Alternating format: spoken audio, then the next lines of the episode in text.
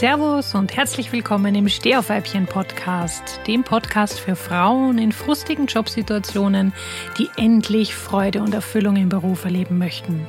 Mein Name ist Susi Salomon, ich bin deine Gastgeberin und ein waschechtes, vom Leben zertifiziertes Stehaufweibchen. Viel Spaß mit der aktuellen Folge. Hallo meine Liebe und schön, dass du heute wieder dabei bist, wenn wir uns anschauen, wie Schwächen zu Stärken werden können. Grundvoraussetzung dafür ist eine Fähigkeit, für die mich meine Freundinnen und Kollegen ganz besonders schätzen. Nämlich, dass ich es schaffe, jede Situation, jedes Problem von unterschiedlichen Perspektiven zu betrachten. Ich helfe auch anderen dabei, Perspektivenwechseln einzunehmen und so ihre Situation anders zu betrachten und anders interpretieren zu können. Wieso ist das so wichtig? Stell dir mal vor, du bist in einem Labyrinth und siehst um dich herum nur Hecken. Du hast keine Ahnung, wo der Weg nach draußen geht, du hast keine Ahnung, welche Gefahren dich um die Ecke erwarten, du hörst vielleicht aus der Ferne komische Geräusche und das macht dir womöglich Angst, das verunsichert dich und insgesamt hast du keinen Plan, wie du da herauskommen sollst. Wie kann man so ein Labyrinth am besten bewältigen? Indem man beispielsweise die Adlerperspektive einnimmt, sprich oben drüber sich das Ganze von oben anschaut und äh, sich dann den kürzesten, sichersten Weg nach draußen sucht. Jetzt haben wir natürlich nicht immer die Möglichkeit, diese Adlerperspektive einzunehmen und uns eine Situation komplett zur Gänze von oben anzuschauen. Aber das wäre natürlich der Idealzustand. Man merkt das aber auch im Teamwork. Wenn mehrere Personen in einem Raum sitzen, hat man unterschiedliche Meinungen, unterschiedliche Erfahrungen, unterschiedliche Ansichten, Kompetenzen, die dazu führen, dass man auf ein und dasselbe Problem mit unterschiedlichen Meinungen, mit unterschiedlichen Brillen draufschaut und daraus entstehen dann oft die spannendsten Diskussionen und die spannendsten, wertvollsten Lösungen. Einer meiner Leitsätze heißt daher, jeder betrachtet die Welt durch seine Brille. Wir können aber auch mal die Brillen anderer aufsetzen, um unsere Perspektive zu erweitern. Warum ist das so wichtig?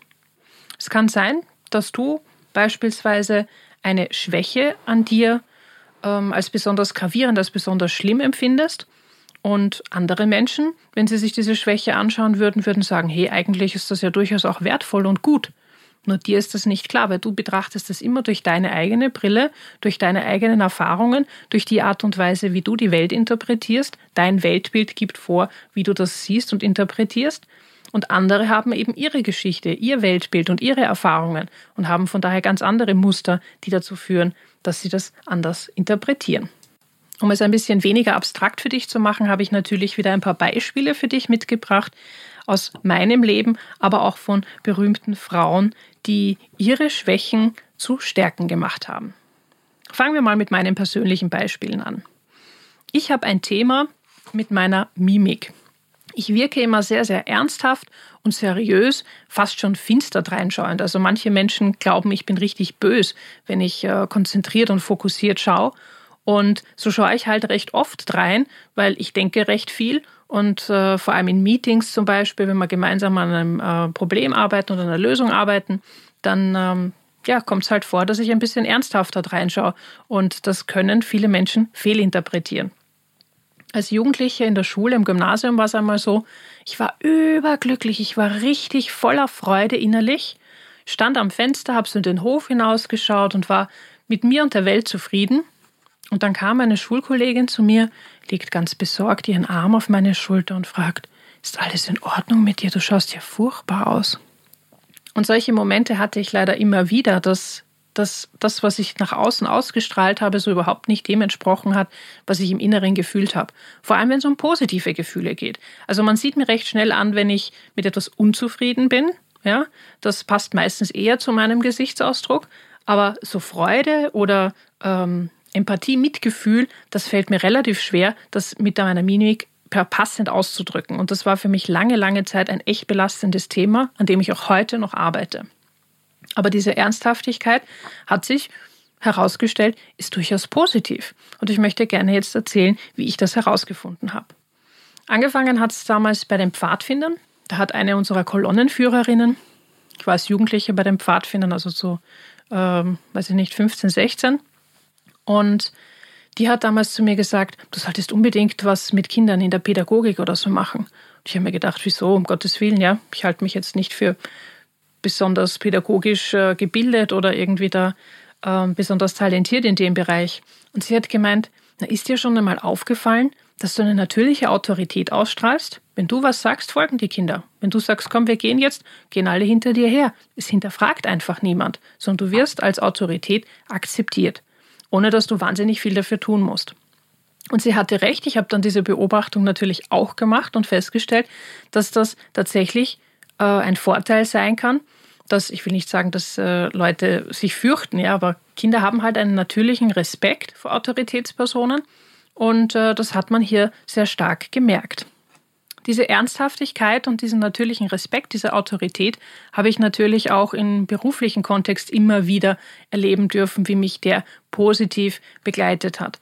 Ich wurde zum Beispiel auch als junge Frau Anfang 20 in meinem Beruf ernster genommen, einfach weil ich dieses, nennen wir es einmal, seriöse, ernsthafte Auftreten hatte und weil ich so ein bisschen eben autoritär rübergekommen bin. Und ähm, auch als Projektleiterin hat das natürlich wahnsinnig viel gebracht, dass man mir von vornherein einen gewissen Respekt gezollt hat, einfach nur aufgrund dieser natürlichen Autorität. Auch in Bewerbungsgesprächen oder äh, in Management-Sitzungen, wenn ich irgendwelche Präsentationen ähm, halten musste. Also all so Situationen, wo es wichtig ist, dass man von der ersten Sekunde weg, vom ersten Moment an ernst genommen wird und Respekt bekommt.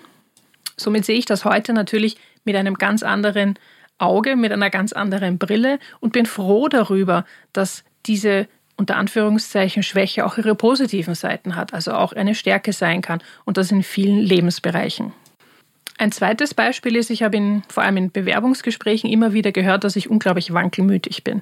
Aber auch in meinem Freundeskreis haben immer wieder Leute zu mir gesagt, sag mal, du weißt ja überhaupt nicht, was du willst, du machst einmal A, dann wieder B, du springst immer hin und her, du bist super wankelmütig, du bist so überhaupt, da ist keine Stetigkeit da, da ist keine Linie da und ja, ich habe lange Zeit geglaubt, das ist ein Thema. Ähm, und vielleicht sollte ich mich das Thema mal widmen und das näher anschauen. Und irgendwann habe ich aber dann festgestellt, nee, eigentlich ist das voll cool, so wie ich das mache. Weil die Stärke darin ist, ich erkenne Chancen, wenn ich sie sehe und ich nutze sie. Ich lasse sie nicht einfach sinnlos verstreichen, nur weil mein ursprünglicher Plan ein anderer war. Und das ist halt in meiner beruflichen Karriere immer wieder passiert. Ich habe äh, alle drei Jahre Job gewechselt, anfangs auch äh, gleich immer das Unternehmen mitgewechselt und ich habe verschiedenste Dinge gemacht. Ja. Ich habe angefangen im Customer Service äh, als Sachbearbeiterin, äh, dann mehr im Callcenter gearbeitet, dann war ich Supervisor, dann habe ich eine Ausbildung zur Ernährungs- und Gesundheitstrainerin gemacht, dann war ich Quality Manager, äh, Ausbildnerin an der Service Line, Coach für ähm, Quality Coaches und ja, Projektleiterin, Trainerin, alles Mögliche. Und für mich ist das alles super passend und ergänzt sich auch wunderbar und hilft mir zum Beispiel in meiner heutigen Situation als Unternehmerin enorm weiter, dass ich so ein buntes Feld an Erfahrungen hier gemacht habe. Aber wie gesagt, mehrmals in meinem Leben, speziell in Bewerbungssituationen, wurde mir das als Schwäche vorgehalten. Ebenfalls eine sehr spannende Beobachtung, die andere immer wieder bei mir gemacht haben, ist, ich habe keine eigene Persönlichkeit. Woran machen Sie das fest? Mm, ich habe die Angewohnheit, wenn ich länger mit Menschen zusammen bin, dass ich deren Art zu sprechen und deren Gestik übernehme. Das heißt, selbst wenn ich die Person nicht persönlich gegenüber sitzen habe, auch nur am Telefon, fange ich plötzlich an, wie die zu reden. Das fängt damit an, dass ich den Dialekt von dieser Person übernehme, aber dass ich auch die Art des Sprechens und den, ich nehme mal das Vokabular dieser Person übernehme. Und das haben halt zum Beispiel Kollegen bei mir beobachtet und dann irgendwann einmal gesagt, sag mal, hast du überhaupt eine eigene Persönlichkeit? Du, du passt dich immer an, an die anderen an. Ja? Du bist eigentlich nie wirklich du selbst. Und ich habe da auch eine Zeit lang darüber nachgedacht, dass das eigentlich ein Thema sein könnte und das als Schwäche betrachtet, bis ich dann draufgekommen bin, dass andere Leute sauteure NLP-Ausbildungen bezahlen, um genau das zu lernen. Dieses sich hineinversetzen in den anderen, quasi das aus seinem Blickwinkel betrachten zu können. Und das geht halt am besten, wenn man die Person auch spiegelt und wenn man quasi sich so gibt, wie diese Person sich gibt. Ja, dann kann ich genau spüren, okay, wie geht es der anderen Person gerade? Wie sieht die das? Und so kann ich natürlich auch noch entsprechend reagieren. Im Customer Service hat mir das natürlich wahnsinnig geholfen, weil ich mich irrsinnig gut in die Kunden hineinversetzen konnte, selbst am Telefon, einfach nur weil ich ihre Sicht, äh, ihre Brille aufgesetzt habe und das war enorm wertvoll.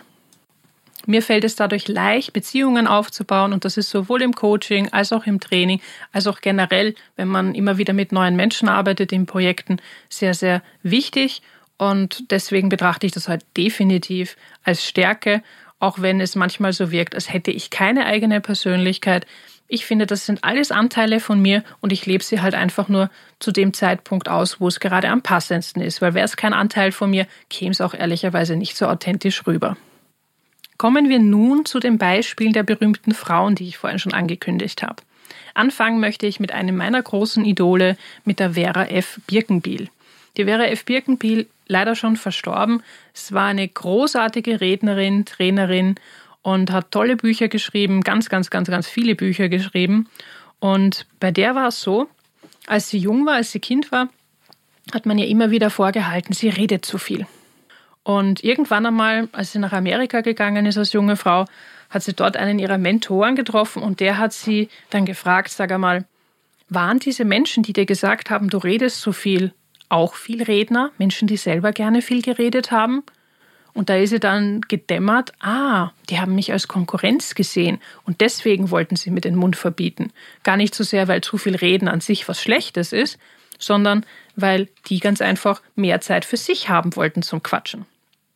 Und so ist natürlich ihre, ja, ihre Art viel zu reden natürlich zu ihrer Berufung geworden. Und was sie dann auch noch gemacht hat, ist, sie hatte als Kind immer eine Lernschwäche, hat sich wahnsinnig schwer getan bei diversen Dingen und war immer sehr langsam. Und sie hatte eigene Lerntechniken für sich entwickelt und hat diese natürlich dann auch publiziert in ihren Büchern und in ihren Seminaren. Und das ist wirklich, wirklich großartig. Da arbeiten heute noch Pädagogen damit. Ich liebe ihre Sachen. Also wenn du mal abends nicht weißt, was du dir anschauen sollst äh, und du möchtest aber gerne einen gemütlichen Abend vorm Fernseher verbringen, dann empfehle ich dir unbedingt, schau dir mal eins ihrer Seminare auf YouTube an. Grandios, super unterhaltsam, ist nie langweilig und unglaublich informativ und lehrreich. Diese Frau hat also zwei Schwächen definitiv zu ihrer Stärke gemacht. Zum einen das viel Reden durch einen Perspektivenwechsel ist ganz klar ihre Stärke gewesen. Sie konnte großartig reden und wunderbar die Dinge erklären.